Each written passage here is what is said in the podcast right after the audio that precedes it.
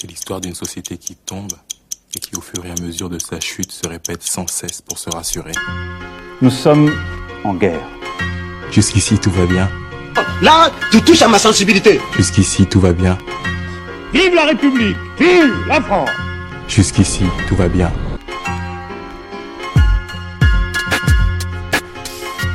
Salut à tous, bienvenue chez les Caméléons. On revient de loin, on revient de fort, fort, fort, fort, fort. En 2023, il y a une grosse, grosse, grosse équipe autour de moi. Là, on n'est pas deux, on n'est pas trois, on n'est pas quatre, on est cinq. On est cinq et on va argumenter dur et fort avec notre banquier, notre monsieur tout faire, notre monsieur finance. Chèque, comment tu vas? Salut, salut, salut à tous. Ça fait plaisir de vous retrouver. Je crois que ça fait très longtemps que j'étais pas venu, donc euh, je suis très content de vous retrouver, de retrouver tout le monde et, et j'espère avoir un débat passionné et patient. Yes, merci. à. Salut à toi aussi. Et après, bon, on va faire par l'ordre d'arrivée. Hein. Notre communiste, el communisto, le marxiste, Julien.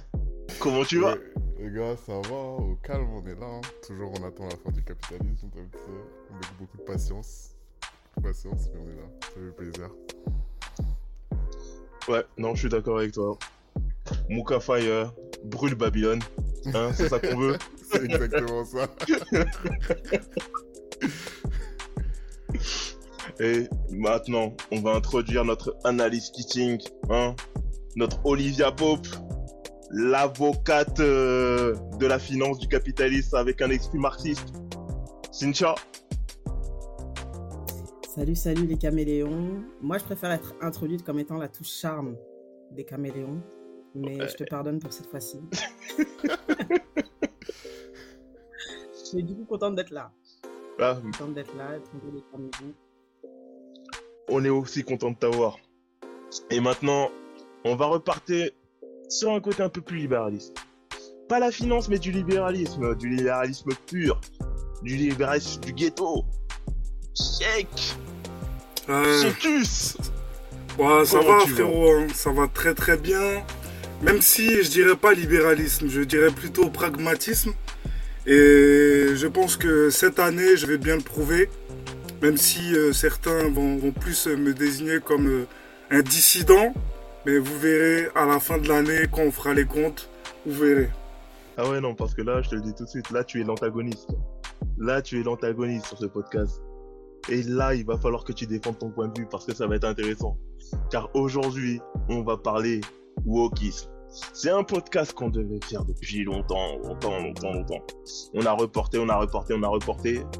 Mais à force de débattre là-dessus entre nous, il fallait qu'on en parle. Il fallait qu'on en parle, il fallait qu'on en débatte, il fallait que on définisse la chose déjà, premièrement. Et pour parler de wokisme, je vais commencer par donner la parole Julien. Julien, pour toi, c'est quoi la définition du wokisme? Euh, ok, ouais. Bah, pour moi, déjà, bah, il n'y a pas de définition vraiment. Donc, je, parle, je vais parler de l'utilisation actuelle du mot. Et là, c'est clairement devenu un, comme les Américains disent, un dog whistle, une espèce de cri de ralliement de toute l'extrême droite et de la droite conservatrice globalement pour euh, décrire euh, toutes les idées qu'ils qu'ils n'aiment pas. Donc, c'est une espèce de mot valise et tout. Après, pour la définition initiale, que j'aime bien, ça veut dire être éveillé, tu vois. Donc ça veut dire euh, ouvrir ses yeux sur les réalités du monde. Mais pas juste ce qu'on voit, mais les réalités cachées. Je pense que c'est un peu l'essence de- des gens qui se disent de gauche. C'est que les réalités sociales, il y a toujours des trucs qui sont en dessous et que pour bien les comprendre, euh, il faut, il faut peler l'oignon, tu vois, genre enlever chaque chou, chaque couche, tu vois. Donc ça, c'est la définition initiale, mais après, la définition actuelle, je la rejette. C'est juste tout ce que la droite et l'extrême droite n'aiment pas. Donc euh, c'est ça. Donc euh, chacun choisit ce qu'il veut dans les, dans les deux définitions, je pense. Ok, ok. Et Cynthia, toi, t'es d'accord avec ça ou t'es un peu en désaccord? J'avoue que moi, je rejoins Julien, puisque j'ai tendance à considérer que wokisme, euh, et je fais la différence entre être woke et wokisme. Wokisme, pour moi, c'est un peu. euh, pour moi, ça, représente un peu la, dernière panique morale euh, de la droite, puisqu'en fait, euh, c'est quelque chose qui recouvre tout et rien. Euh, c'est quelque chose qui recouvre un peu toutes les peurs euh, de, la droite, tout ce qui sort un peu du logiciel de, bah, de, toutes les personnes réactionnaires. Être woke, par contre, effectivement, pour moi, ça recoupe plus l'idée d'être d'être éveillé justement aux questions sociales, aux questions de justice sociale de manière générale. effectivement, faire attention à tout ce qui peut y avoir en dessous, ne pas prendre pour argent comptant les discours dominants qui auraient tendance à penser que en fait tous les combats sociaux sont derrière nous, ils ont déjà été menés et qu'il n'y a plus aucun problème. Mais euh, garder, enfin, rester, rester vigilant. Donc euh, ouais, je rejoins un peu la, la, définition de Julien sur ces deux aspects. Ok, ok. Et toi, Cheikh tu es du même avis ou tu non, penses un peu différemment? je, je, les rejoins un petit peu sur, euh, un peu sur la définition globale, notamment ce que disait Julien sur le côté un peu la définition éveillée. Euh, mais pour moi, le wokisme, je vais être un peu plus radical. Pour moi, j'ai pas de définition parce que ça n'existe pas. C'est une chimère. J'estime que c'est un point. C'est une insulte. Hein, c'est devenu une insulte ou c'est devenu un truc péjoratif. Et ah oui, oui. Ah, pour moi, ça ah, n'existe pas. le wokisme ne veut rien dire. On n'arrive pas. Euh, on aura peut-être que l'on va me donner tort. Hein. J'attends, j'attends toujours des définitions assez précises. Mais pour moi, aujourd'hui, c'est devenu, c'est plutôt une insulte qu'un mouvement en tant que tel. Le mouvement était le mouvement woke. Julien l'a très bien dit. Et aujourd'hui, on, l'a transformé en une insulte, en quelque chose de péjoratif. Et je pense que c'est quelque chose auquel euh, je suis, je suis venu dans ce podcast pour abolir le wokisme, en fait, justement. Abolir l'utilisation du terme wokisme et, et qu'on puisse nommer les choses telles qu'elles sont. Donc voilà, mais sinon, je suis quand même d'accord sur le sens euh, originel du terme woke, mais le wokisme en tant que tel n'a pas de signification. Mais on aura l'occasion j'aurai l'occasion de développer si vous voulez. Ok, ok. J'ai hâte d'entendre ça échec, toi, le wokisme, euh, c'est, tu vas plutôt dans leur sens, tu vas à contre-sens euh, ben, Ça va peut-être étonner certains, mais il y a certaines choses avec lesquelles je suis d'accord, et notamment euh, la précision qu'a pu avancer Cynthia quand elle parle, quand elle fait la différenciation entre woke, être éveillé, et un certain wokisme. Ben, je suis heureux euh, de dire ce soir que, d'après cette définition, moi je me considère comme woke. Parce que je, cherche à être éveillé et alerté par rapport aux dérives que peut connaître notre société actuellement. Mais le problème que moi j'ai observé, c'est que l'homme il a, il a un souci. C'est qu'il a du mal à être alerté sur son histoire présente.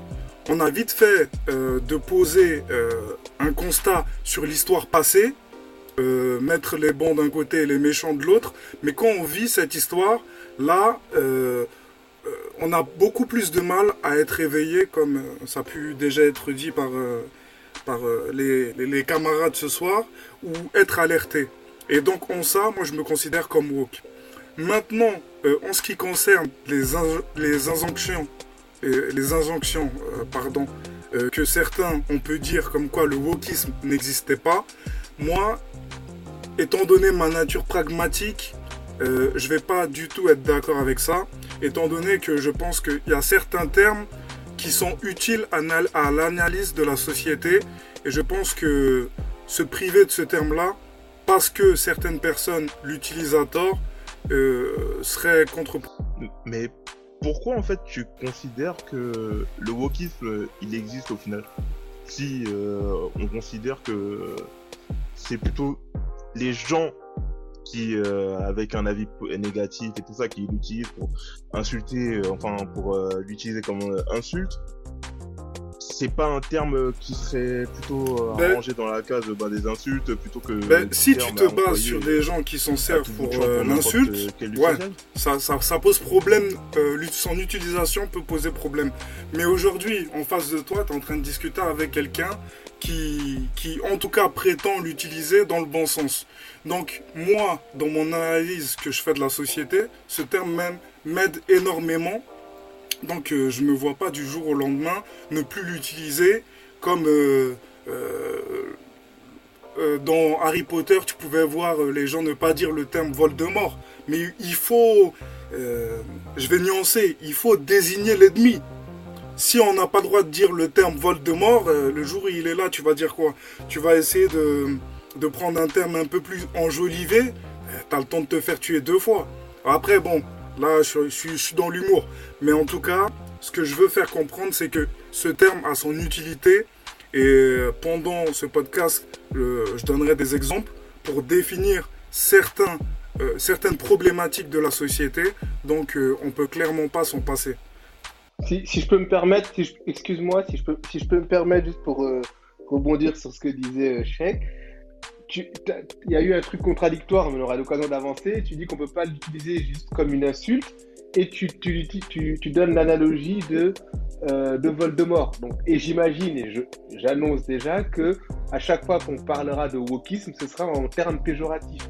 Donc, moi, ce que je dis encore une fois, pourquoi ça n'existe pas? Parce qu'aujourd'hui, j'estime que c'est une insulte. C'est une insulte, ça veut dire qu'on ne l'utilise que pour dénigrer un truc en gros dont on n'a pas envie de, on n'a pas envie d'aller chercher euh, plus les, euh, les, les, racines et les sources de ce qu'il y a si tu veux une analogie, c'est comme si je disais c'est nul. Je dis un truc, tu me dis un truc, ah bah c'est nul. Ouais, c'est nul, bien. On peut dire que c'est euh. nul, mais va m'expliquer pourquoi. Donne-moi donne du contexte, donne-moi donne donne d'explications. Et c'est pour ça que j'estime que le wokisme aujourd'hui n'est qu'une insulte et ne permet pas d'aller au fond des choses.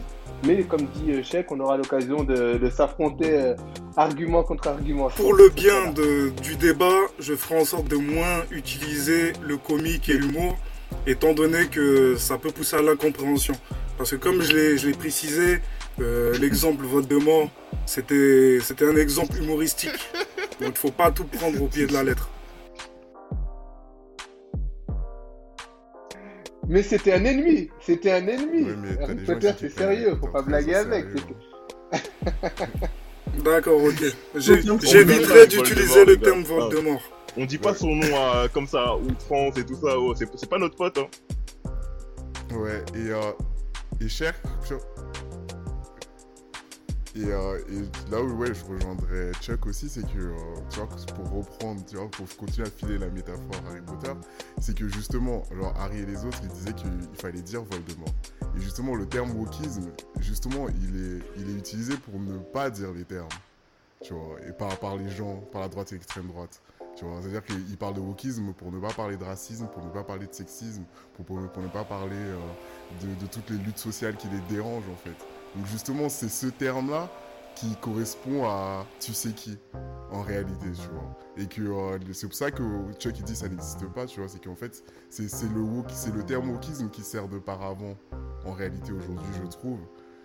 Je ne pense pas et je ferai en sorte de développer euh, euh, mon propos. Mais d'ailleurs, en fait, j'ai besoin de comprendre un truc, c'est qu'est-ce qui a fait que ce mot, il est arrivé dans notre société? Parce qu'en fait, c'était un truc, euh, bah, en fait, dans la société francophone et tout ça, latine, le wokisme, c'était un mot qui n'existait pas. Mais d'un coup, c'est, c'est, ça revient à outrance sur tous les plateaux télé, sur tous les chroniqueurs, sur tous les euh, gens des médias. Sur, ben, nous, dans nos débats, on commence à euh, l'aborder, tout ça. Mais qu'est-ce qui a fait que c'est qu'on, en parle maintenant? C'est, c'est quoi en fait le, la problématique avec euh, ce mot? Enfin, c'est quoi qui a fait que ça arrive là? C'est l'actualité. C'est-à-dire C'est l'actualité, c'est. c'est comment dire on est localisé dans une conjoncture. Il y a plusieurs courants euh, qui se croisent et, le terme euh, général pour parler de ces différents courants, avant de pouvoir développer et préciser la pensée, ça va être le wokisme. C'est tout simplement un terme d'actualité. Mais en fait, quand tu dis les différents courants de pensée et tout ça, tu considères que tous ces courants de pensée vont dans le même sens? Euh, ils, ont des similitudes. Ils ont quelques similitudes. Euh, par exemple, euh, au niveau de, de l'individualisme, on peut retrouver certaines similitudes. Et donc, au niveau même de la logique dans laquelle ils sont intégrés, et c'est pour ça que certaines personnes les relient au wokisme. Après, comme je l'ai dit tout à l'heure, tu peux pas t'arrêter au wokisme. Euh, pour euh, utiliser correctement ce terme, il faut aller plus loin et préciser ce que je ferai euh, pendant ce, podcast. Parce que si tu t'arrêtes au wokisme, tu es dans l'erreur. Cynthia, t'en penses quoi toi? Pour le coup, moi, moi, je suis assez d'accord avec Sheikh et du coup je, m'étonne même qu'on en arrive à des, à des conclusions différentes parce que de ce que je comprends, de ce que Sheikh dit, et moi c'est ce que je pense, en, vrai c'est un terme valise. Et c'est en ça que peut être amené à penser que c'est un terme qui veut rien dire. Parce que c'est un terme qui regroupe juste des, des, idées, des manifestements, des courants de pensée qui vont à peu près dans le même sens. Et quand je dis dans le même sens, c'est-à-dire qui vont à, au à contrario du sens euh, qu'affectionnent la, droite et les réactionnaires. Mais euh, je pense que le, mot, il a pris de l'ampleur et il est devenu populaire parce que c'est une simplification, justement. C'est un mot valise qui permet d'englober plein de choses, qui permet de, créer un gros épouvantail dans lequel on fourre plein de trucs en, un seul terme. C'est comme, effectivement, bah, même sur, sur, les, sujets qui sont même englobés par le wokisme, je prends l'exemple du, féminisme. Typiquement, un mot qui euh, fait beaucoup, euh, dont on entend beaucoup parler ces dernières années, c'est le mot féminicide, qui permet d'englober des questions de sexisme, des questions de violence, des questions de, masculinité sous un seul terme. Je pense que c'est ça qui fait que euh, le, mot a pris et qu'il est beaucoup repris dans les médias, c'est que ça permet d'englober en un seul terme pas mal de notions puisque ça mélange à la fois l'antiracisme, ça mélange le féminisme, ça mélange les questions de validisme, ça, mélange les questions de lutte LGBT. Et c'est plus simple de dire woke euh, que de définir à chaque fois de manière séparée chacune de ces, euh, chacune de ces problématiques. Je pense que c'est ça qui fait que le mot est beaucoup repris parce qu'il est simple. En un seul terme, tu as, tout dit et tu rien dit en fait. C'est pour ça qu'il nécessite c'est pour ça qu'il nécessite précision. Parce que sinon, si tu t'arrêtes à ça, tu es dans l'erreur. C'est que toi, tu voulais intervenir là-dessus pour, répondre, moi j'ai. Ouais, juste pour euh, revenir, tu demandais justement qu'est-ce qui fait que le wokisme est rentré dans les, euh, dans les mœurs en France ou a débarqué en France. Donc j'ai fait quelques recherches quand même hein, pour essayer d'expliquer pourquoi moi je combats clairement son utilisation par nous. Par nous, hein, quand je dis par nous, c'est par euh, certaines communautés. J'ai regardé un peu d'où ça venait et qui a commencé à l'utiliser. Et euh, je pourrais vous envoyer après euh, euh, toutes mes sources, hein, parce que j'ai quand même fait quelques recherches. Le wokisme en France, il y a eu plusieurs médias qui s'en sont emparés. C'est le Figaro et Marianne, qui, excusez-moi du peu, sont des journaux un peu classés à droite, voire même droite, quelques droites extrêmes, on va dire, pour pas les traiter d'extrême droite. Donc c'est eux qui ont commencé à s'en à à s'approprier le mot. Et à quoi ça servait? Comme disait Julien avant, ça servait à chaque fois à ne pas aller dire les mots. Il voulait pas dire les termes. C'était à chaque fois qu'on voulait critiquer les Noirs, à chaque fois qu'on voulait critiquer le féminisme, comme disait Cynthia, on disait regardez, c'est la nouvelle culture woke. Et ça permettait justement de ne pas, de ne pas aller se saisir du sujet. Derrière, en politique, il y a eu Jean-Michel Blanquer qui s'en est saisi. Quand il était encore euh, ministre de l'éducation, il a fait une grosse conférence avec nos impôts pour aller faire un truc contre les woke. Contre les woke, clairement, c'était pas contre c'était pas contre un sujet en particulier, c'était vraiment contre toute la culture woke, tout ce qui est euh, euh, anti-laïcité, tout ce qui est un peu euh, développement des religions, tout ce qui est place de la place de la femme également.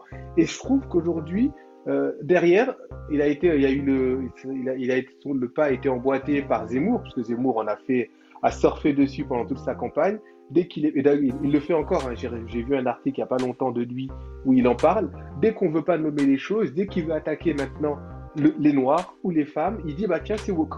Et comme c'est une insulte, je répète, c'est une insulte et je vais beaucoup le répéter, les gens comprennent tout de suite que c'est quelque chose de péjoratif.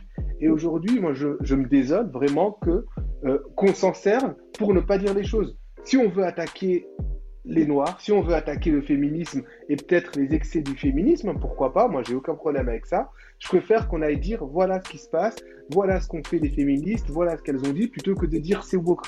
Et voilà, moi je trouve juste que, comme l'a très bien dit Julien, et je pourrais, euh, il a dit bien mieux que moi, il faut qu'on se dise les choses, il faut qu'on aille au bout de les pensées, il faut qu'on se dise qu'on donne les termes et qu'on explique ce qui nous dérange peut-être dans certains courants. Et moi, j'ai aucun problème. Hein.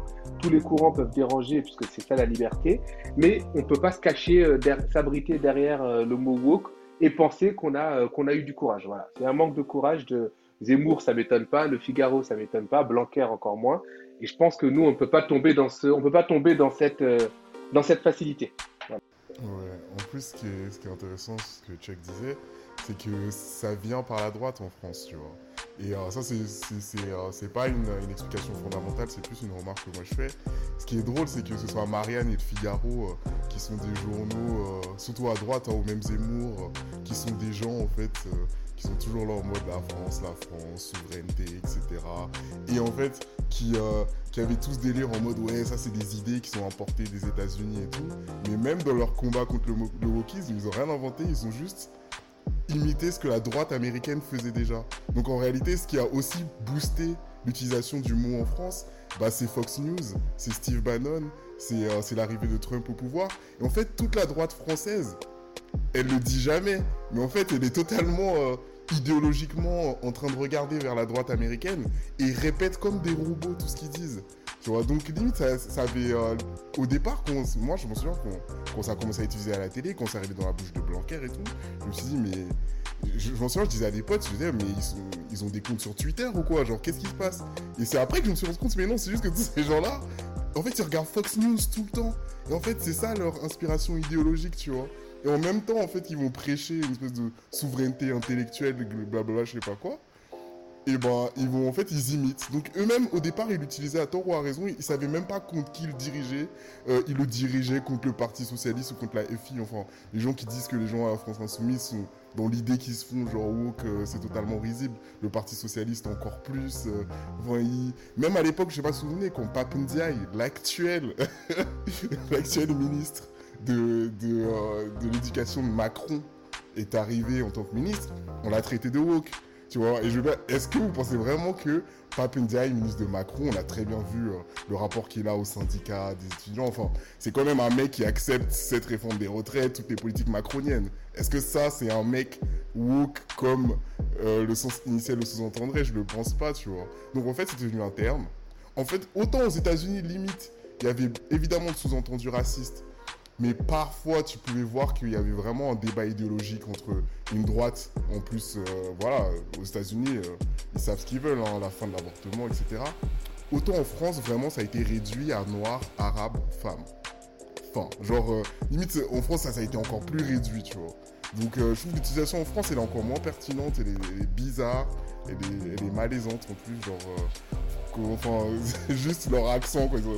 Là, c'est vraiment une blague, mais juste leur accent, quand ils disent, quand ils disent cancel culture, à chaque fois, ils me font mal aux oreilles, genre, c'est bon, parler français, tu vois.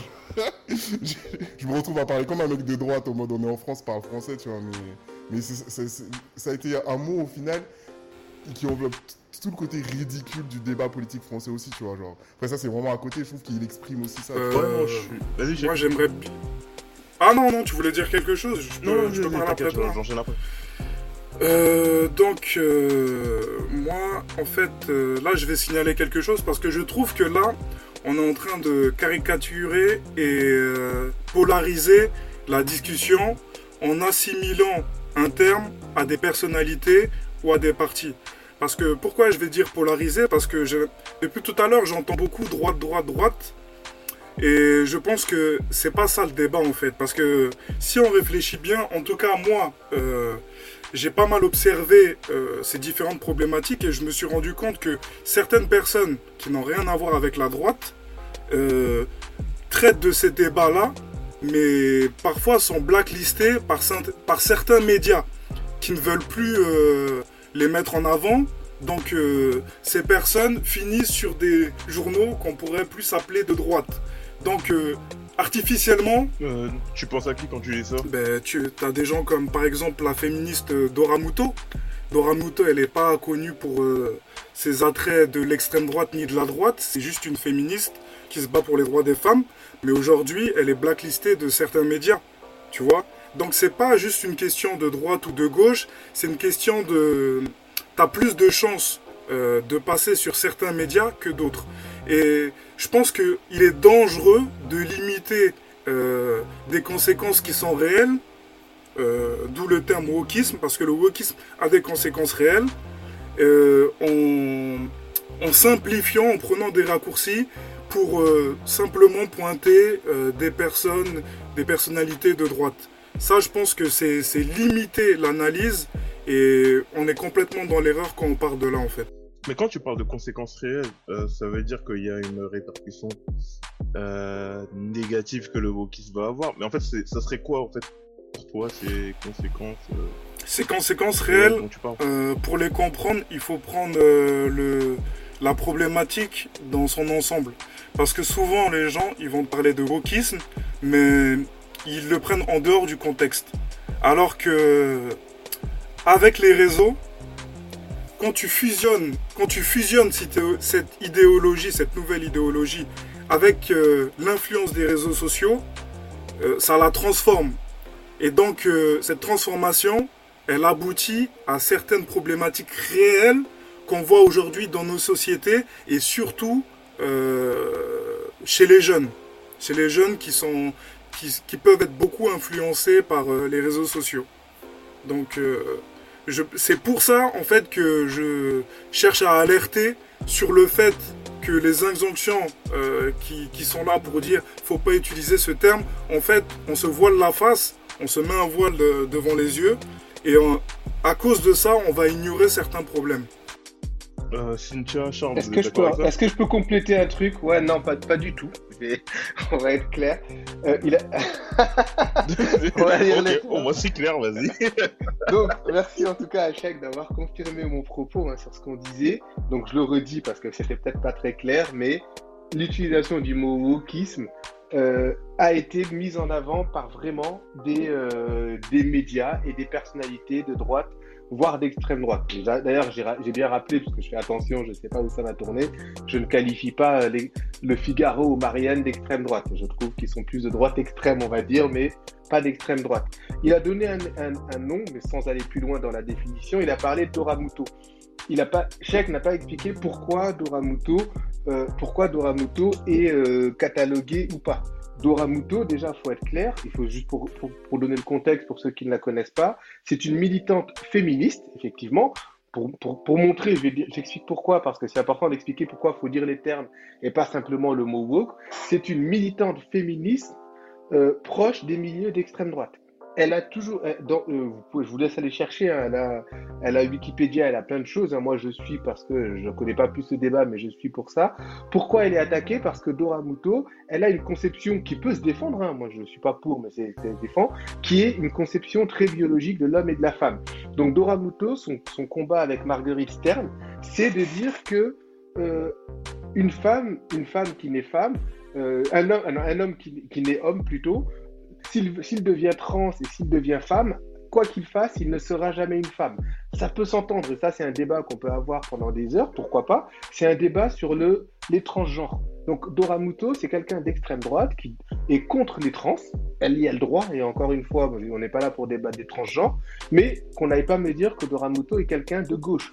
Dora Muto, c'est quelqu'un d'extrême droite qui est contre les transgenres. C'est un combat qui est le sien, qui est respectable si elle le souhaite, mais aujourd'hui, il faut, il faut nommer les choses. Moi, j'appelle Dora Muto quand, quand, quand elle va traiter quelqu'un de wokisme, c'est par rapport à ce sujet-là. C'est pas parce que, c'est pas forcément parce qu'on va parler d'un noir ou on va parler de, euh, d'autres choses. Mais donc, il faut juste se dire les choses. Et ça, confirme encore plus ce qu'on a dit depuis avant. Il faut nommer les choses. Dora Muto est une activiste contre les trans. Et elle y a le droit. Elle, est très respectable si on veut. Mais le wokisme maintenant est un mot fourre-tout. Et son combat se perd dans le wokisme. Si elle veut dire, si elle mène sa lutte avec Marguerite Stern, qu'elle le mène avec, euh, comme elle le fait actuellement. Moi, je pense qu'elle n'a pas besoin d'utiliser des mots comme ça. Et c'est normal qu'elle soit plus sur le Figaro qu'extrême droite que sur Libération.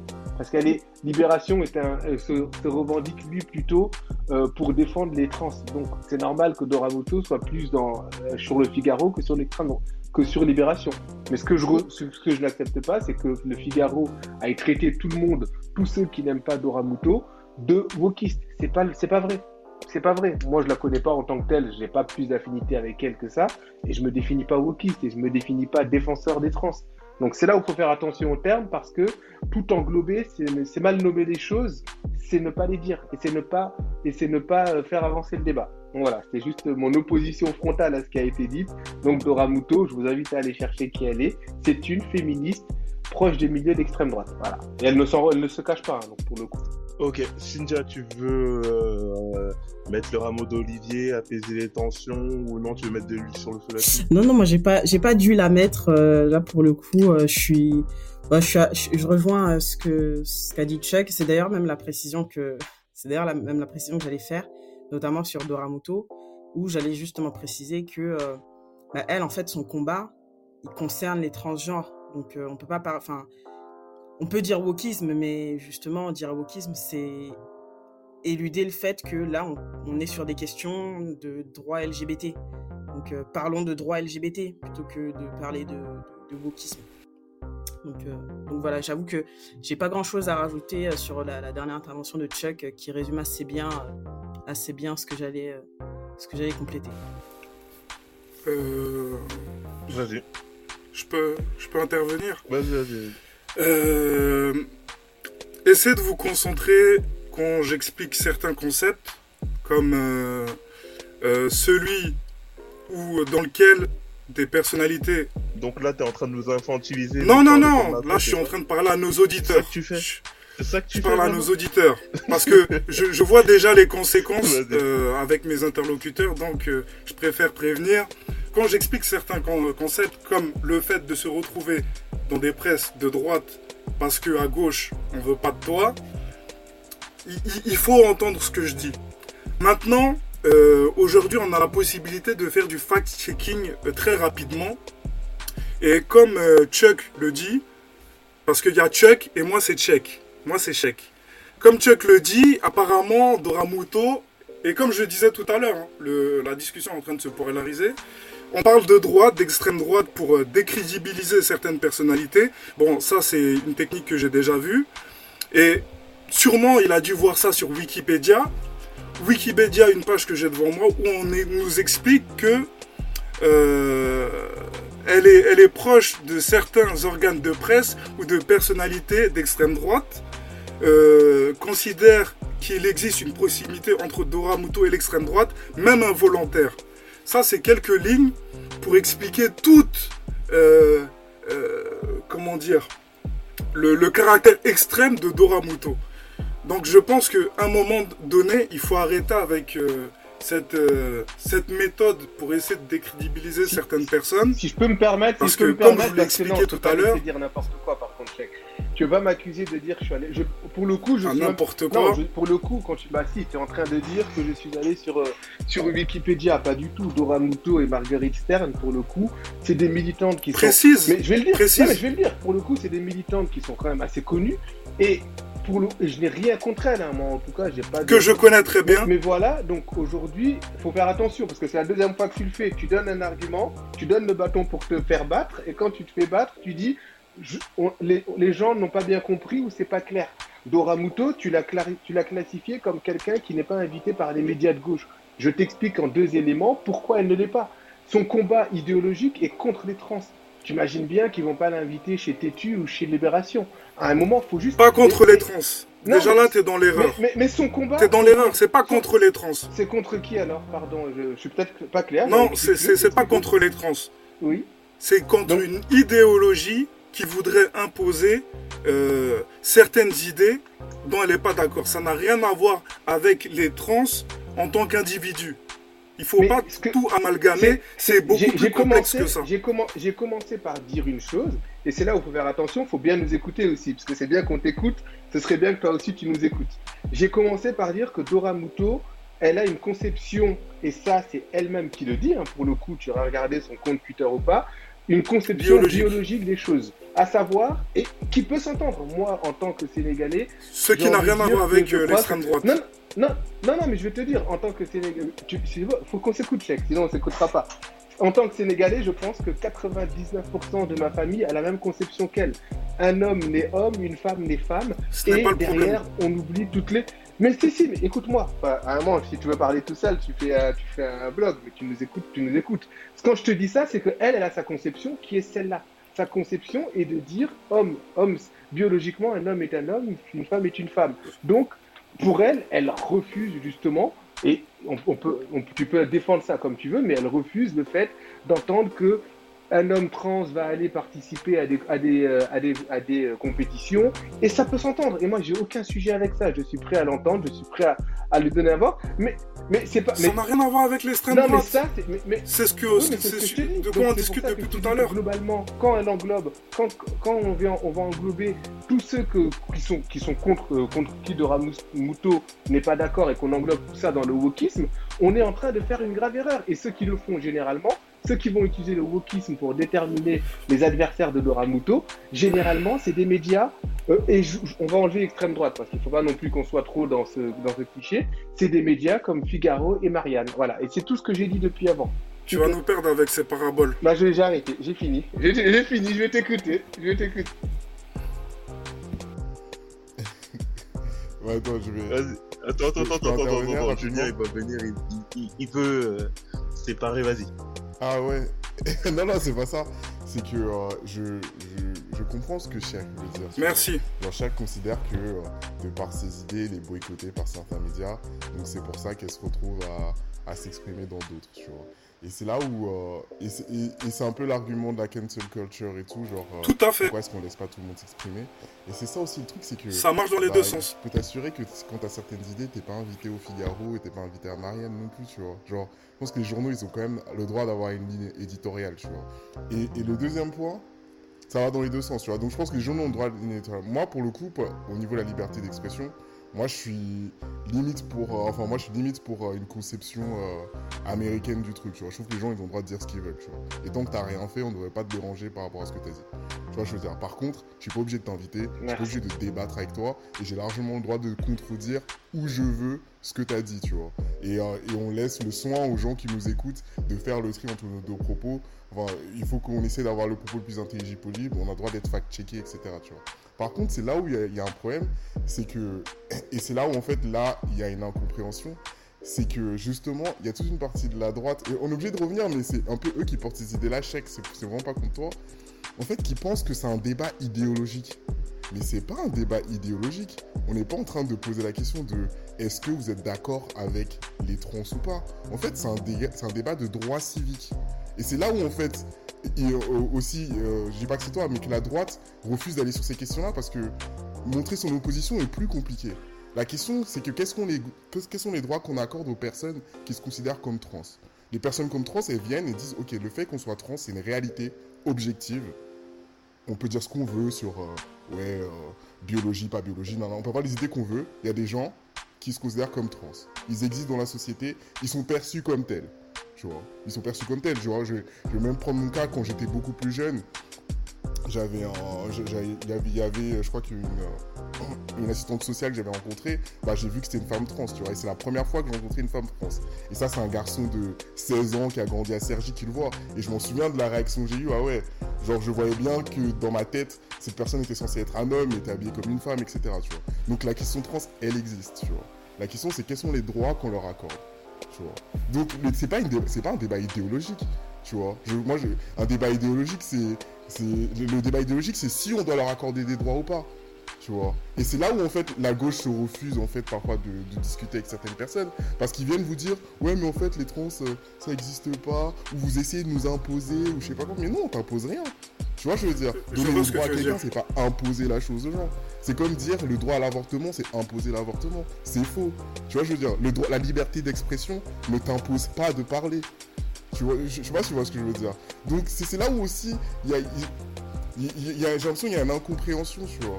Et pourquoi est-ce qu'ils ne veulent pas parler aux gens comme Dora Muto? C'est qu'au-delà de leurs idées, c'est le fait qu'ils refusent d'accorder des droits civiques. Limite, si les gens euh, pouvaient avoir leurs idées sur les questions trans, si ils étaient d'accord sur accorder les droits civiques, parce que les droits civiques, là, pour le coup, ça pose des questions politiques réelles et concrètes, tu vois. Qu'est-ce qu'on a le droit de faire, etc. Qu'est-ce que les gens n'ont pas le droit de faire Est-ce qu'on laisse les gens dans certaines situations ou non? Euh, Tu vois, il y a- il y, a même limite des questions financières. Est-ce que l'État va allouer des ressources pour aider certaines, certains problèmes ou non, tu vois? Et c'est là où, euh, où, où je trouve qu'il y a, y y une grosse incompréhension, tu vois. Genre, euh, évidemment qu'on va pas l'inviter. Genre, pourquoi? Tu vois, je veux dire. Ben, franchement, euh, ton intervention, elle a clarifié certaines choses. Et, euh, mais je vais quand même lui reprocher de ne pas prendre les choses euh, assez globalement, étant donné que tu rejettes l'aspect idéologique. je vais vous partager une définition euh, d'un terme très simple, le, euh, le mot femme. Ah, ça, non, euh, j'ai vu que Non, suis avait là, sauté. Donc, je vais vous partager la définition du terme femme. Et vous allez me répondre si ça, ça n'a pas un côté idéologique. Une femme est un être humain de sexe ou de genre féminin. Est-ce que ça, ce n'est pas idéologique, cette euh, définition-là? Je répète, une femme est un être humain de sexe ou de genre féminin. Parce que là, ça ne concerne pas simplement la question du droit. Là, on est dans, la vision, dans la vision des choses. Donc on est bien dans l'idéologie. Voilà. Et cette, cette définition, où je la trouve Je la trouve sur Wikipédia. C'est la, la définition que Wikipédia nous donne.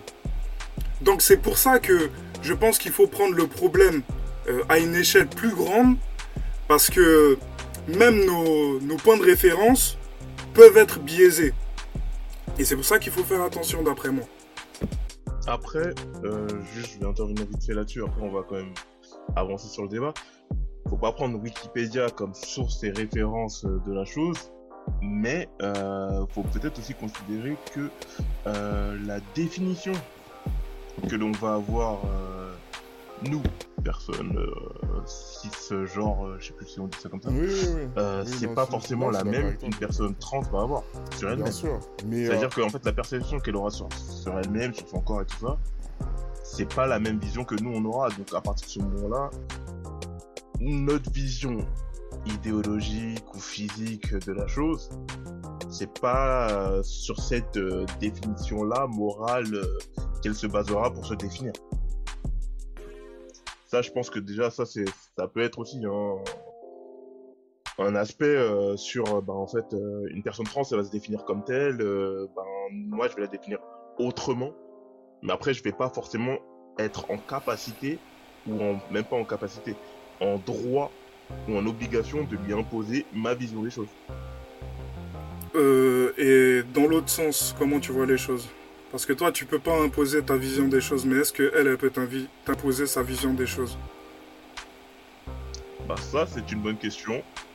Bah non, mais comment elle l'impose dans ce cas-là?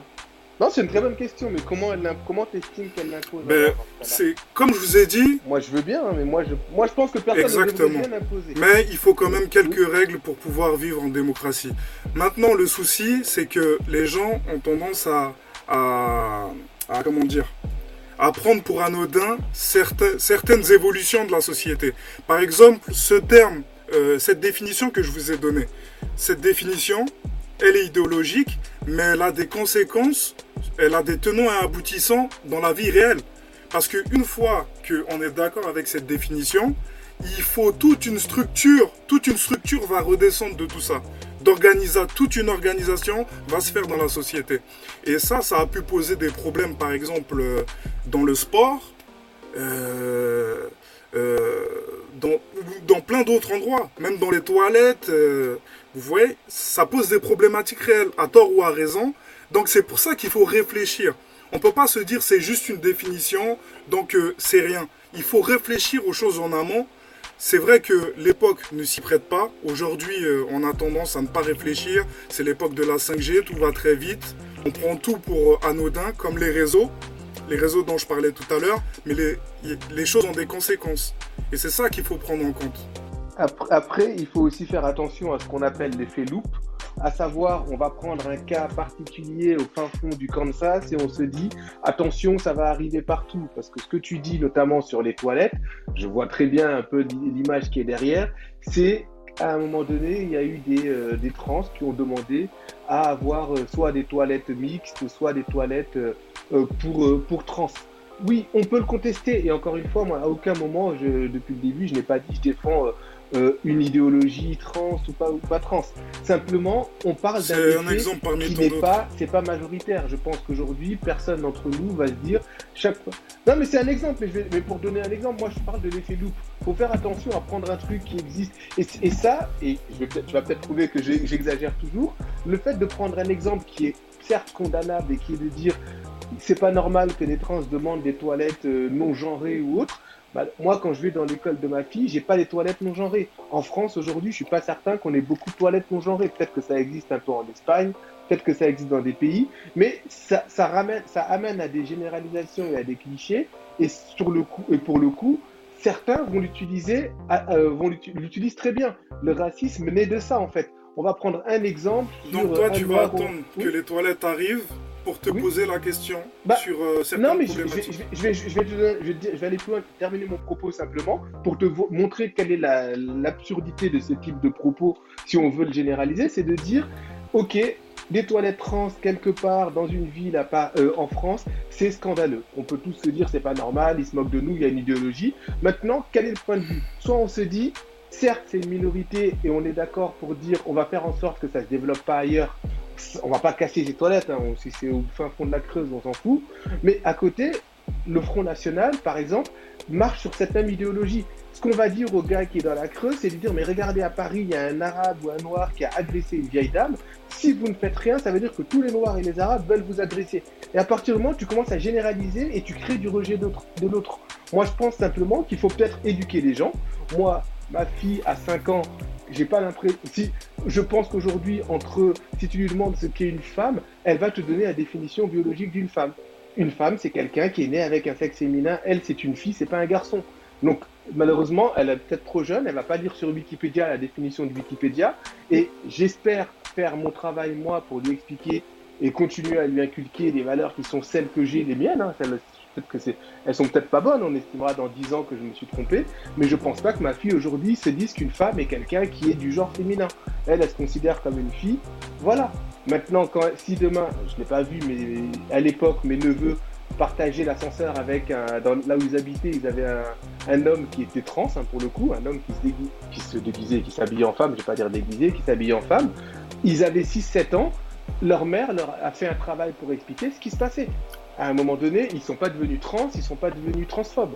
Donc, je pense qu'à un moment, il faut aussi ne pas insulter l'intelligence des gens pour se dire qu'on n'est pas prêt à lutter contre ce genre de schéma ou d'idéologie qui peuvent arriver. Et ça, ça se fait depuis la nuit des temps on n'est pas attaqué par les trans à tous les coins de rue. Donc je pense qu'il faut juste qu'on soit plus pédagogique et qu'on apprenne, euh, pédagogue plutôt, et qu'on apprenne, euh, qu'on apprenne à nos enfants ou qu'on apprenne nous-mêmes à se défendre peut-être contre ces idéologies. Wikipédia dont tu Comme parlais, je disais tout à l'heure, il y a certaines personnes. Tu peux aller mettre une définition qui, qui, est la tienne. Si tu ouais, dis-moi. Ce sera un débat, peut-être qu'on gagnera, on gagnera. Euh, excuse-moi, je sais. En fait, euh, je vais intervenir pour euh, faire évoluer le débat euh, sur au-delà de la transsexualité, du, racisme, de tous ces mouvements. Bien sûr, bien sûr.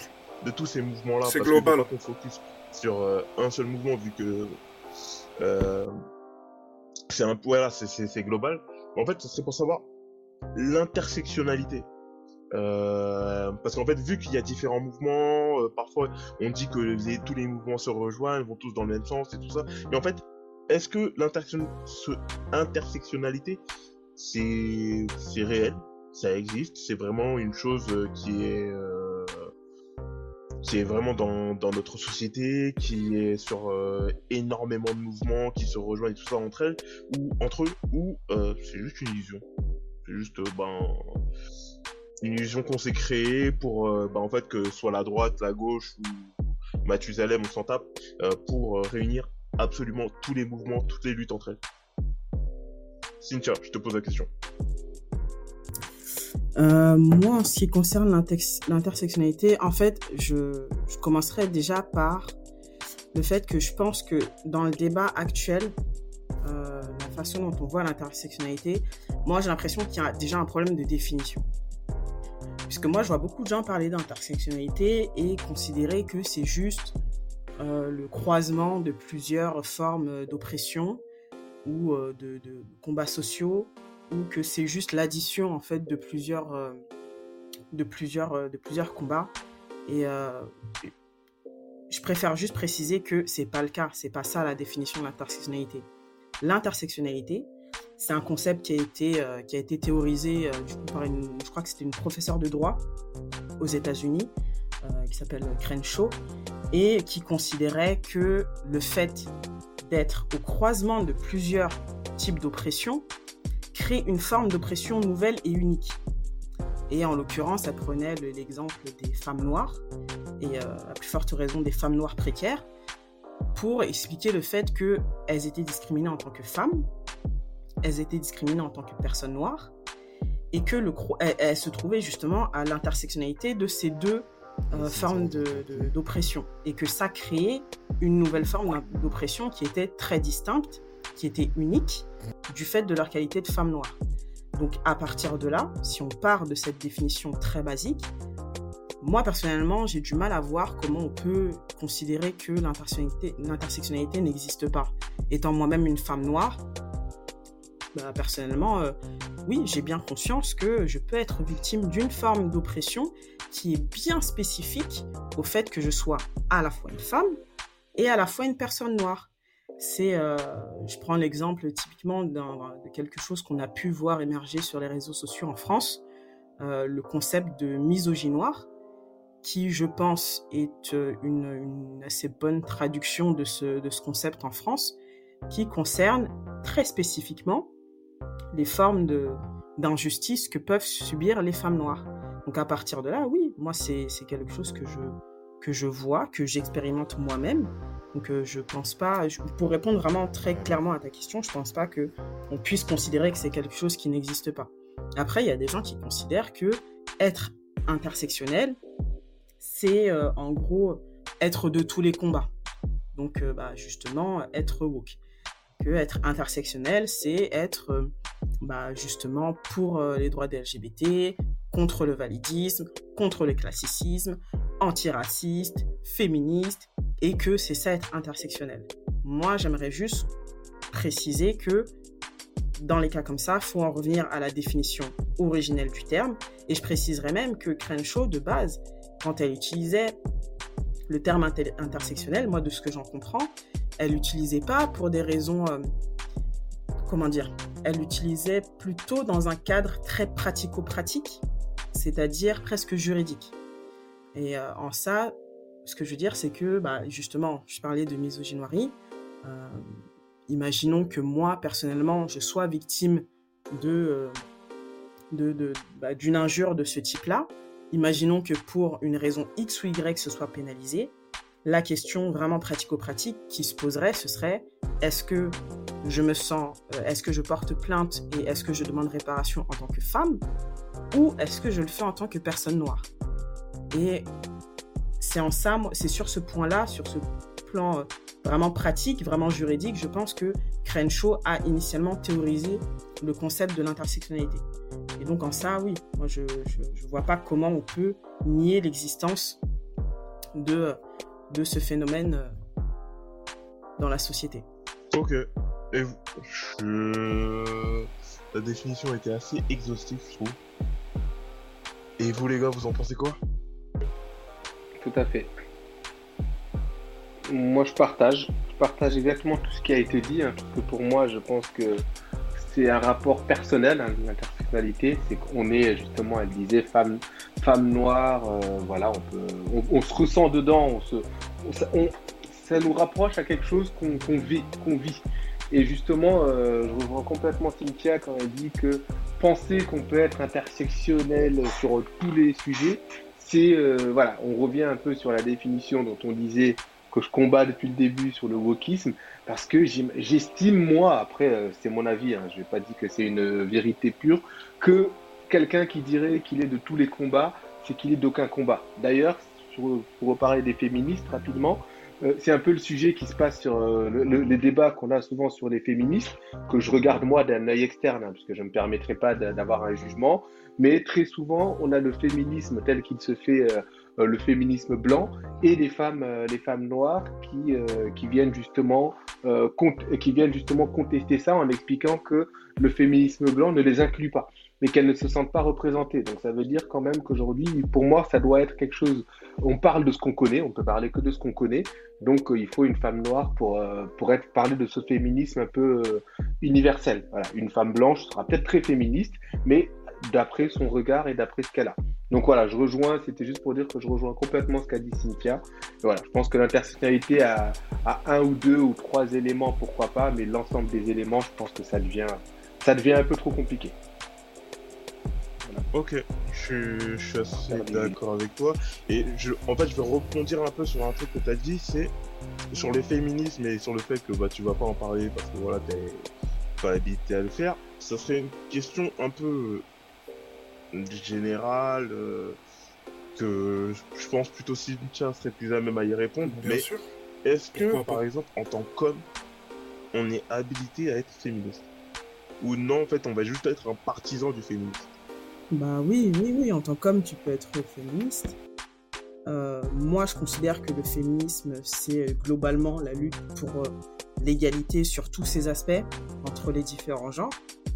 Et ce qui inclurait notamment bah, la lutte contre les effets néfastes du patriarcat. Or, le patriarcat ne produit pas ses effets que sur les femmes. Donc, partant de là, tu peux être, sachant que tu peux être un homme et être victime, entre guillemets, des effets néfastes du patriarcat, bah, bien sûr que tu peux, enfin, selon moi, hein, tu peux être homme et te revendiquer, euh, te revendiquer féministe. Et euh, pour rebondir très rapidement sur ce que, sur ce que disait Chuck, moi, là où je me distance un peu de lui, c'est que je serais pas aussi catégorique sur l'idée de dire que si t'es pas concerné personnellement par un sujet, euh, tu peux pas t'exprimer. Alors, euh, bah, typiquement, euh, moi, je suis pas concerné par les luttes LGBT, hein, donc euh, je vais pas en faire mon, mon, principal cheval de bataille. Je, je- suis partisane de laisser la parole aux concernés sur les différents sujets, mais je pense qu'on peut, on peut quand même avoir son avis, défendre les droits de, défendre les droits de chacun. Euh, je, re- je reviens sur euh, ma qualité de, femme noire. Bah, typiquement, euh, j'ai des frères, j'ai des cousins, j'ai un père. S'ils sont pas capables de se lever pour moi en tant que femme noire, bah, je trouverais ça très très gênant.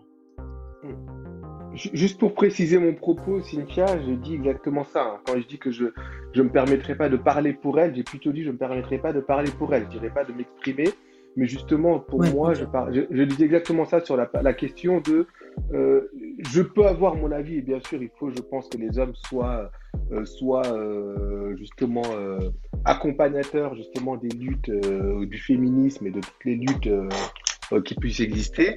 Mais justement, je pense que quand je parlais de, de combat entre les féministes blanches et les féministes, euh, euh, les féministes noires notamment, quand je disais je vais pas me permettre de donner mon avis, c'est que je sais, je peux pas me per- je suis pas dedans pour savoir est-ce qui a, qui a tort, qui a raison. Moi, j'ai voilà, c'était juste ça. Mais effectivement, je suis complètement d'accord que il faut bien sûr qu'on soit, euh, qu'on soit partisan et qu'on peut. Et tu parlais du terme misogynoire et je trouve que c'est très bien. Ça exprime justement ça, le fait que et d'ailleurs, dans la misogynie noire, on parle, souvent les premiers incriminés, c'est des hommes noirs en plus. hein. donc, euh, c'est souvent des hommes noirs qui vont eux-mêmes lutter contre des femmes noires. Donc, je pense que voilà, c'est, ça montre quand même que parfois, on peut pas non plus se décharger d'un- d'une cause parce que simplement, ça nous concerne pas. Voilà. Alors que, mais, ouais, mais je suis d'accord avec toi. Je, je me suis peut-être mal exprimé, mais c'était ça. Je disais un peu ça. Yes. Et toi, Cheikh, tu voulais rajouter quelque chose là-dessus? Euh, non, pas vraiment. hein. J'ai, je trouve que la définition que nous a partagée Cynthia, elle était vraiment, euh, était vraiment complète. Moi-même, j'ai appris certaines choses, tu vois. Euh, même et en plus, elle a même précisé qu'aujourd'hui, euh, il y a des gens qui vont peut-être s'en servir différemment. Tu vois, ça me rappelle un peu le On ne naît pas femme, on le devient de Simone. Ouais, c'est ça, Simone de Beauvoir. Aujourd'hui, les gens, ils en font ce qu'ils veulent, tu vois. Donc là, euh, Cynthia nous a appris que c'était une personne qui avait théorisé ça. Euh, à notre époque, malheureusement, je pense qu'il y a certaines dérives euh, qui partent de ça. Et c'est un peu dommage. Même dans le féminisme, tu peux voir certaines dérives par rapport à ce concept-là. C'est un peu dommage. Mais je suis tout à fait d'accord avec ce qui a été dit. Et je voudrais aussi rajouter le fait parce que je vois beaucoup d'hommes euh, hésiter un peu quand on leur parle de féministe. Moi, j'ai envie de dire oui, un homme peut être féministe parce que comme elle a dit, Cynthia, si demain euh, ses frères, son père et autres sont pas capables de se lever pour elle, c'est qu'il y a un problème. Un homme peut tout à fait être féministe. Yes. Ouais, je rebondis sur ce que dit Sheik. euh, Pour le coup, effectivement, c'est c'est vrai que le, le- le terme intersectionnalité, euh, peu à peu, bah, c'est comme, comme à peu près tous les mots qu'on utilise. hein. Il y, a- beaucoup de notions euh, dans la vie qui, à force d'utilisation, sont un peu réutilisées de, différentes façons. Je prends l'exemple du fait que dans les milieux féministes, il, y a, il peut y avoir des, personnes qui se revendiquent comme étant féministes intersectionnelles. J'avoue que moi, j'ai un peu de mal à savoir ce que ça, à, quoi ça correspond. Puisque l'intersectionnalité, c'est, euh, comme je disais, moi, j'en ai, ma, définition qui, je pense, euh, se rapproche plutôt de la définition de, l'auteur du concept. Bon, après, il y a, y a des utilisations multiples qui sont faites euh, au fur et à mesure du temps. Bon, bah, c'est comme, comme beaucoup de notions dans la vie, quoi.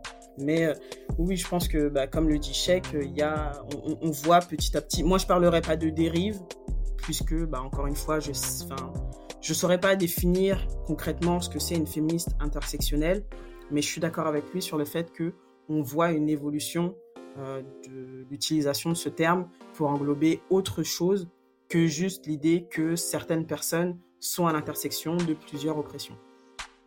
Yes. Ok. Vraiment, je suis assez d'accord. J'aurais bien aimé faire intervenir euh, Julien là-dessus, mais bon. Monsieur euh, a une connexion euh, de Beyrouth, de Liban, du Liban, je ne sais pas. C'est un peu problématique de son côté. Mais je vais conclure ce podcast sur une question.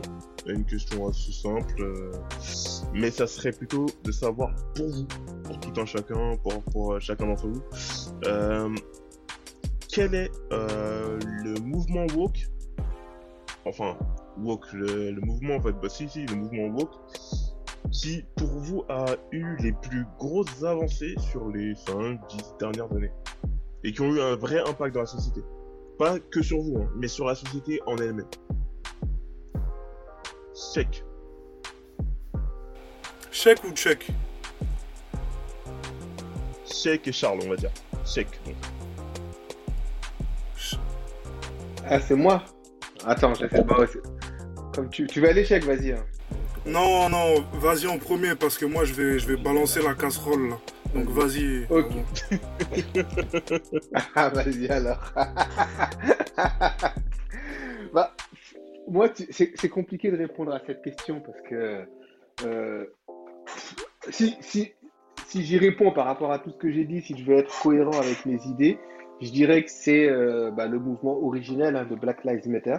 Euh, avec lequel je suis pas forcément en accord sur tout ce qu'ils ont fait, hein, et qu'ils continuent à faire même aujourd'hui. Mais je pense qu'aujourd'hui, d'ailleurs, tout ce qu'on dit sur le tout ce que j'ai pu dire sur le wokisme et sur la peur du wokisme, je pense que ça part un peu de là. C'est la première fois qu'un mouvement s'est levé et disait non au, euh, au système tel qu'il était. Et ça, je sais plus qui le disait, c'est Julien, je crois. Euh, Fox News a pris peur, euh, CNews ici a pris peur, les autres médias ont pris peur.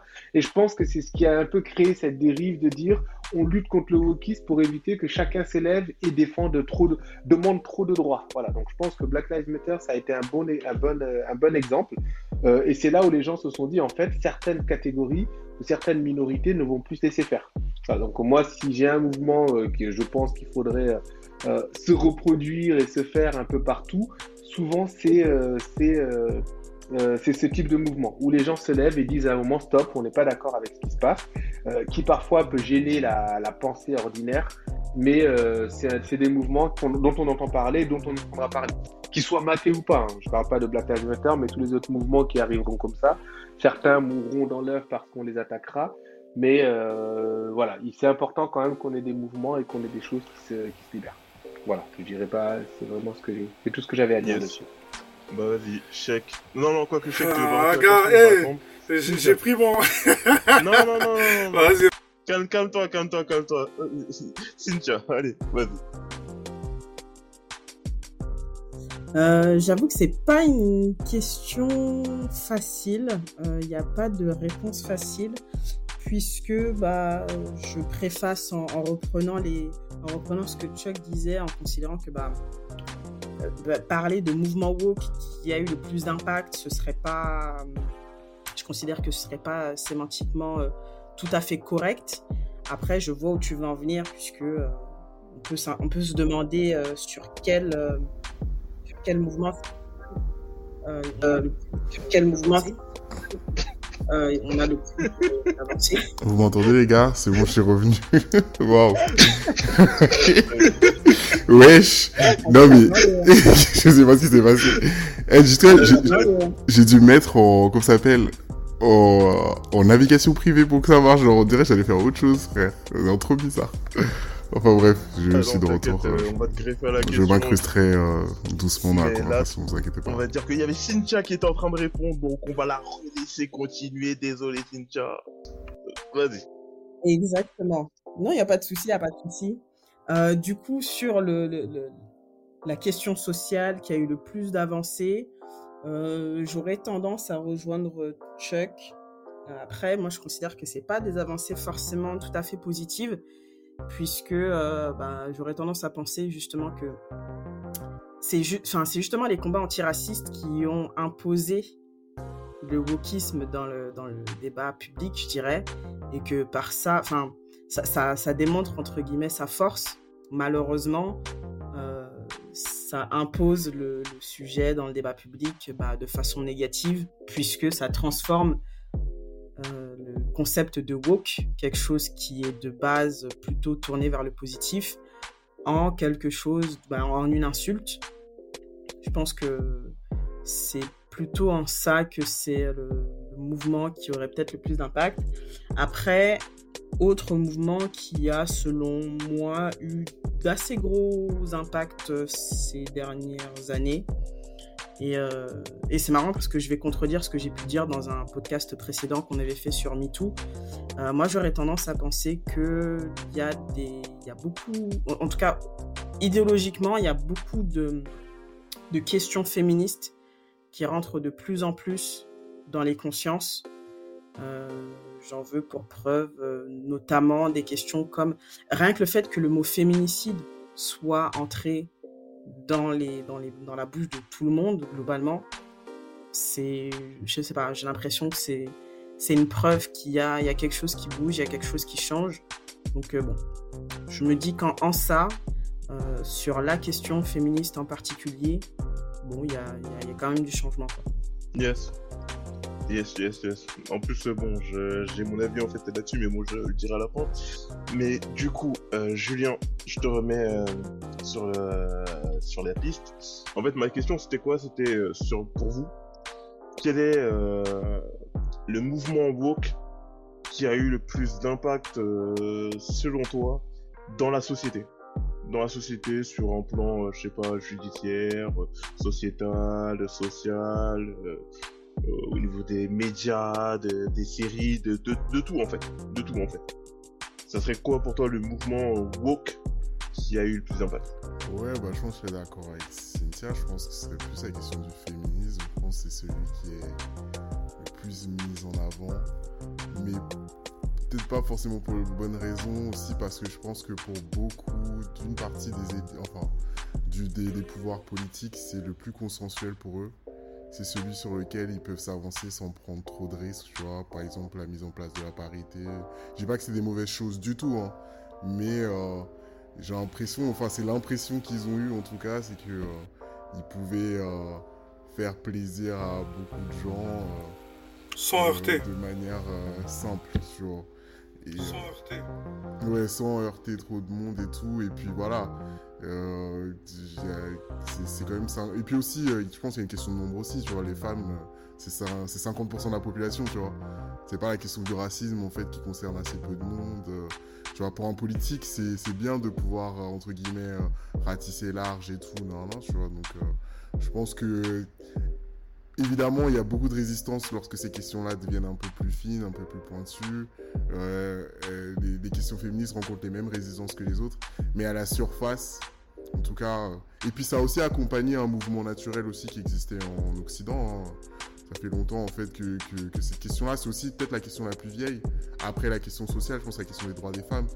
Euh, même dans l'histoire de France, elle émerge quasiment en même temps hein, que la Révolution française et tout. Donc ça fait longtemps que les politiciens français pratiquent ça, tu vois. Alors qu'en vrai, l'antiracisme, euh, euh, la question s'est posée en France à partir des années 80, tu vois. Donc c'est à partir des années 80, les gens se commencent à dire, bon, est-ce que c'est bien d'être raciste ou pas, tu vois. Donc je pense que ouais, et, puis c'est une bonne chose, tu vois. Le, problème, c'est peut-être les, les gens qui opposent ou qui essayent d'opposer les deux, alors qu'au final, il faut peut-être regarder la manière dont une partie du discours féministe s'est imposée et l'appliquer aux autres questions. Tu vois. Yes, yes.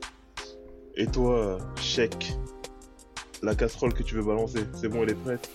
Elle a bien bouilli? Non, ouais, casserole. Ça, ça, a eu le temps de refroidir un peu et donc euh, je voudrais revenir sur certaines choses. Par exemple, moi, ce que je vais retenir de ce podcast aujourd'hui, déjà, c'est la distinction que Cynthia a fait, woke et wokisme.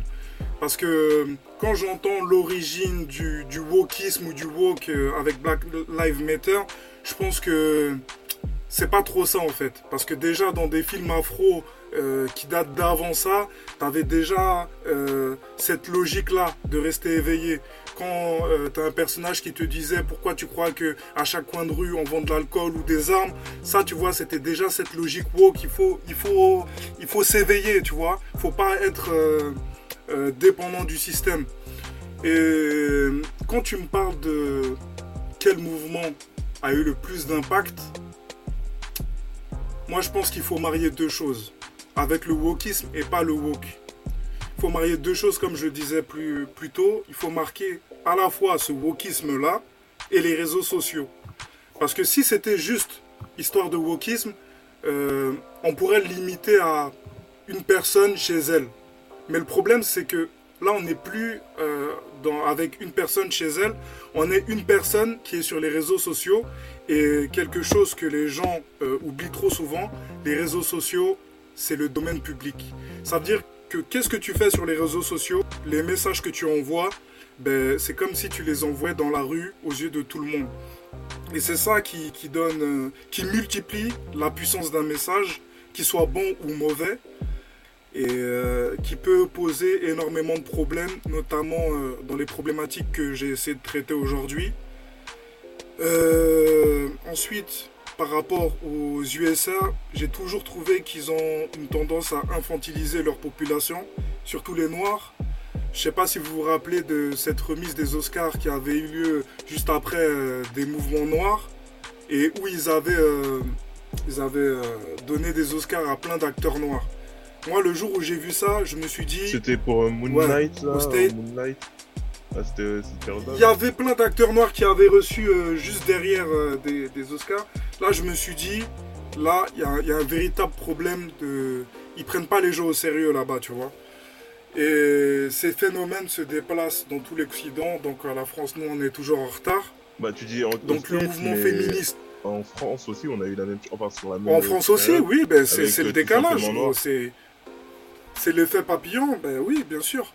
Et, le problème, c'est que certes, il y a certaines avancées, mais moi j'ai l'impression que ces avancées, elles tiennent plus du slogan que de la véritable chose. Tu vois, c'est la forme, mais au, final, euh, certes, il y a de la visibilité et ça aide, on ne peut pas dire le contraire, mais l'intention, moi je trouve qu'elle n'y est pas vraiment. Donc euh, si je devais terminer sur un mot, je tiens... Euh, à faire en sorte qu'on m'entende par rapport à ça.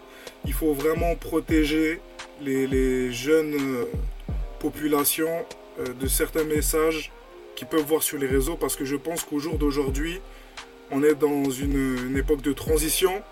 Donc il y a beaucoup de hauts et de bas. On n'est pas à l'équilibre. Les gens ne savent pas véritablement utiliser les réseaux sociaux comme ils devraient, euh, notamment avec TikTok. Donc il faut faire attention et ne pas prendre pour anodin euh, certaines problématiques. Il ne faut pas s'arrêter juste à des questions de toilettes au Texas. C'est beaucoup plus global que, que, tout ça. Il faut voir euh, les choses de façon multi, euh, multifactorielle. C'est pas, c'est pas, pas une dimension, c'est des problèmes en trois dimensions. C'était tout pour moi. Ben, je vais un petit peu intervenir bah, là-dessus, un peu rebondir là-dessus. Et euh, par rapport à ce que tu viens de dire et ce que tu viens de finir, chèque euh, là-dessus, ce serait pour euh, savoir, en fait, c'est plus une question qu'une réaffirmation. Mais est-ce que tu sous-estimerais pas le taux de.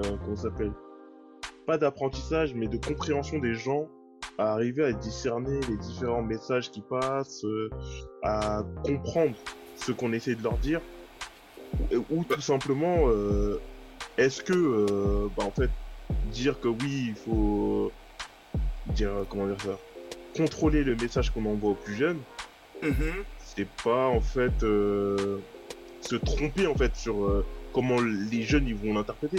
Parce qu'au final, tu considères que les jeunes sont un peu plus influençables, qu'ils vont rien capter, qu'ils vont rien entendre et tout ça. Non, je caricature pas non euh, plus. Je caricature pas non plus, Hmm. mais euh, je prends en considération que mon, cas personnel n'est pas le cas des nouvelles générations qui naissent directement dans cet environnement euh, de, surinformation. Tu vois, moi j'ai un certain recul, j'ai une certaine, expérience que eux n'ont forcément pas. Et quand tu, tu nais dans un environnement, euh, t'es pas à même tout de suite euh, de, de, le délimi- de le délimiter, de voir d'où peut venir le problème. Et c'est ça que j'observe souvent, c'est que les gens pensent que parce que eux ils ont le recul. Moi, ce qui m'intéresse, c'est pas les, les majeurs et les vaccinés. hein. Moi, c'est les jeunes, c'est les mineurs. Et donc, je prends en considération que eux n'ont pas forcément mon recul à moi. Moi, je peux voir certaines choses et euh, je dis pas que tous les mineurs ne peuvent pas le voir, mais certains, ils peuvent être en danger par rapport à tout ça, à cette surabondance d'informations et aussi de fake news. Donc, il faut pas les mettre au même niveau euh, qu'une personne qui est née dans les années 90 ou 89. Nous, on a vu le bébé naître, euh, Internet, euh, les réseaux sociaux. Donc, on a toujours eu cette, ce- ce- cette distance naturelle. Mais il y a des gens qui sont nés vraiment dedans. Il y a des gens qui sont nés en 2004. Tu vois Nous, on a vu Love Story arriver. Bon, bon, bon, les gars, les gars, les gars. En fait, on va, on continue.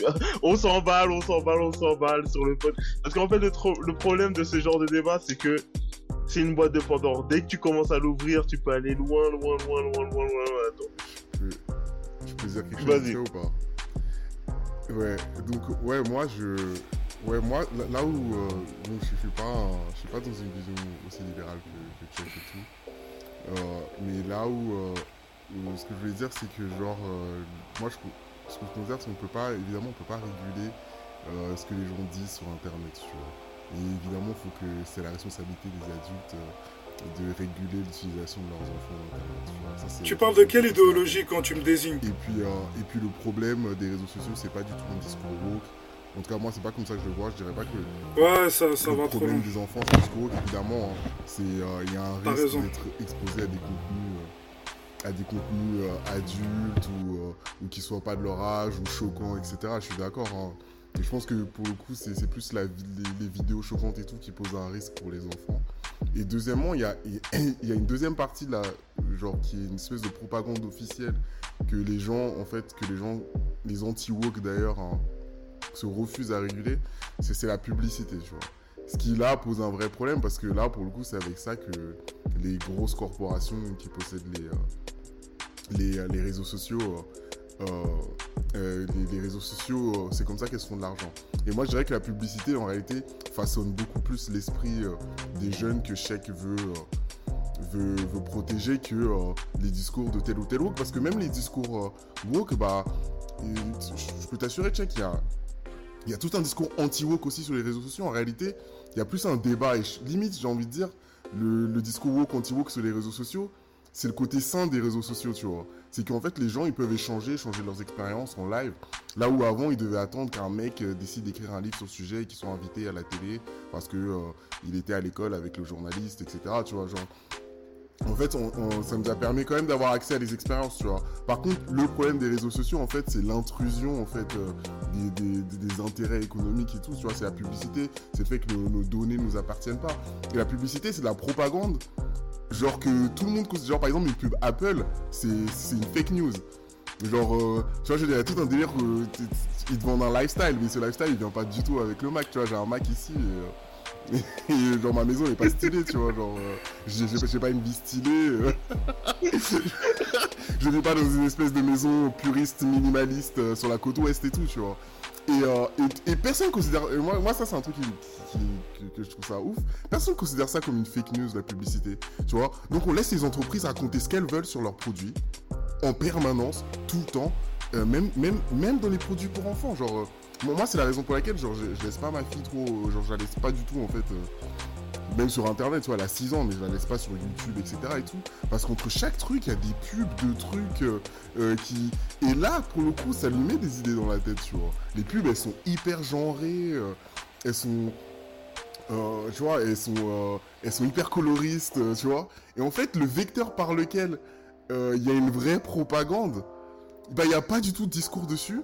Mais par contre, les, gens qui expriment des trucs sur Internet, qui ont une portée très limitée, hein, je peux t'assurer que euh, en réalité, on est, beaucoup plus récepteur que émetteur sur les réseaux sociaux. hein. Moi, je mets un tweet, euh, et on va dire, il y a 1000 personnes qui me voient, mais dans les 1000, il y a des gens qui m'ont vu plusieurs fois. euh, je touche pas tant de monde que ça, tu vois. Mais par contre, euh, une corporation décide de faire une pub, là, il y a, tout un pays qui va le voir. Tous les gens qui vont regarder une vidéo, regarder les pubs YouTube et tout, etc. Donc, je. Ok, ouais, moi je dirais que c'est ça le sujet principal, tu vois. Et qu'en fait, on, on peut réguler, par exemple, euh, la, la publicité, mais on peut pas réguler ce que les gens disent. Les gars, ouais. les gars, les gars, je- parce que je sais que je sens que tu as envie de te relancer, mais on va éviter, tu vois. Euh, Je vais donner le dernier mot quand même à, à la touche charme du podcast, apparemment, tu vois. Elle s'est autoproclamée, donc euh, on laisse. Allez, touche charme. Parle donc. Non, bah après, là, là, pour le coup, comme, euh, désolé, hein, mais comme j'ai sauté un moment, j'ai pas tout suivi.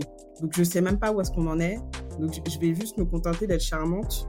Et j'arrive pas trop à ajouter grand chose là, euh, dans le dernier segment. Ah, c'est bon, c'est une bonne conclusion. En tout cas, merci à tous. Merci à vous, les gars, les filles, la fille. Euh, ce fut un débat animé. Je le savais, je le sentais, je le sentais, je le sentais. Et ça a été beaucoup plus contradictoire que je le pensais sur certains points. Et c'était pas mal intéressant. Et franchement, merci à vous d'être venus participer. Euh, là, les podcasts recommencent. On recommence, on va podcaster, on va débattre à la mort. À la mort, à la mort. Là, c'est juste les préliminaires de la chose. Là, c'est juste les préliminaires de la chose. Et, et Allez, le prochain sujet. Ouh. On va parler des grèves, les amis. C'est c'est le sujet d'actualité, faut en parler. Ah, Ça, c'est un des trucs qu'on va en parler. Ah oui, en direct. En direct, on va faire des, des trucs live et tout ça. On va regarder Cynthia qui va aller brûler une mairie. C'est ça qu'on veut. On veut du direct live. Exactement. en vrai de vrai. Priorité au direct. Ah oui. Allez. Merci à tous. Merci, merci. Yes. Bonne soirée. Et bonne À écoute la à, prochaine. tous. Salut.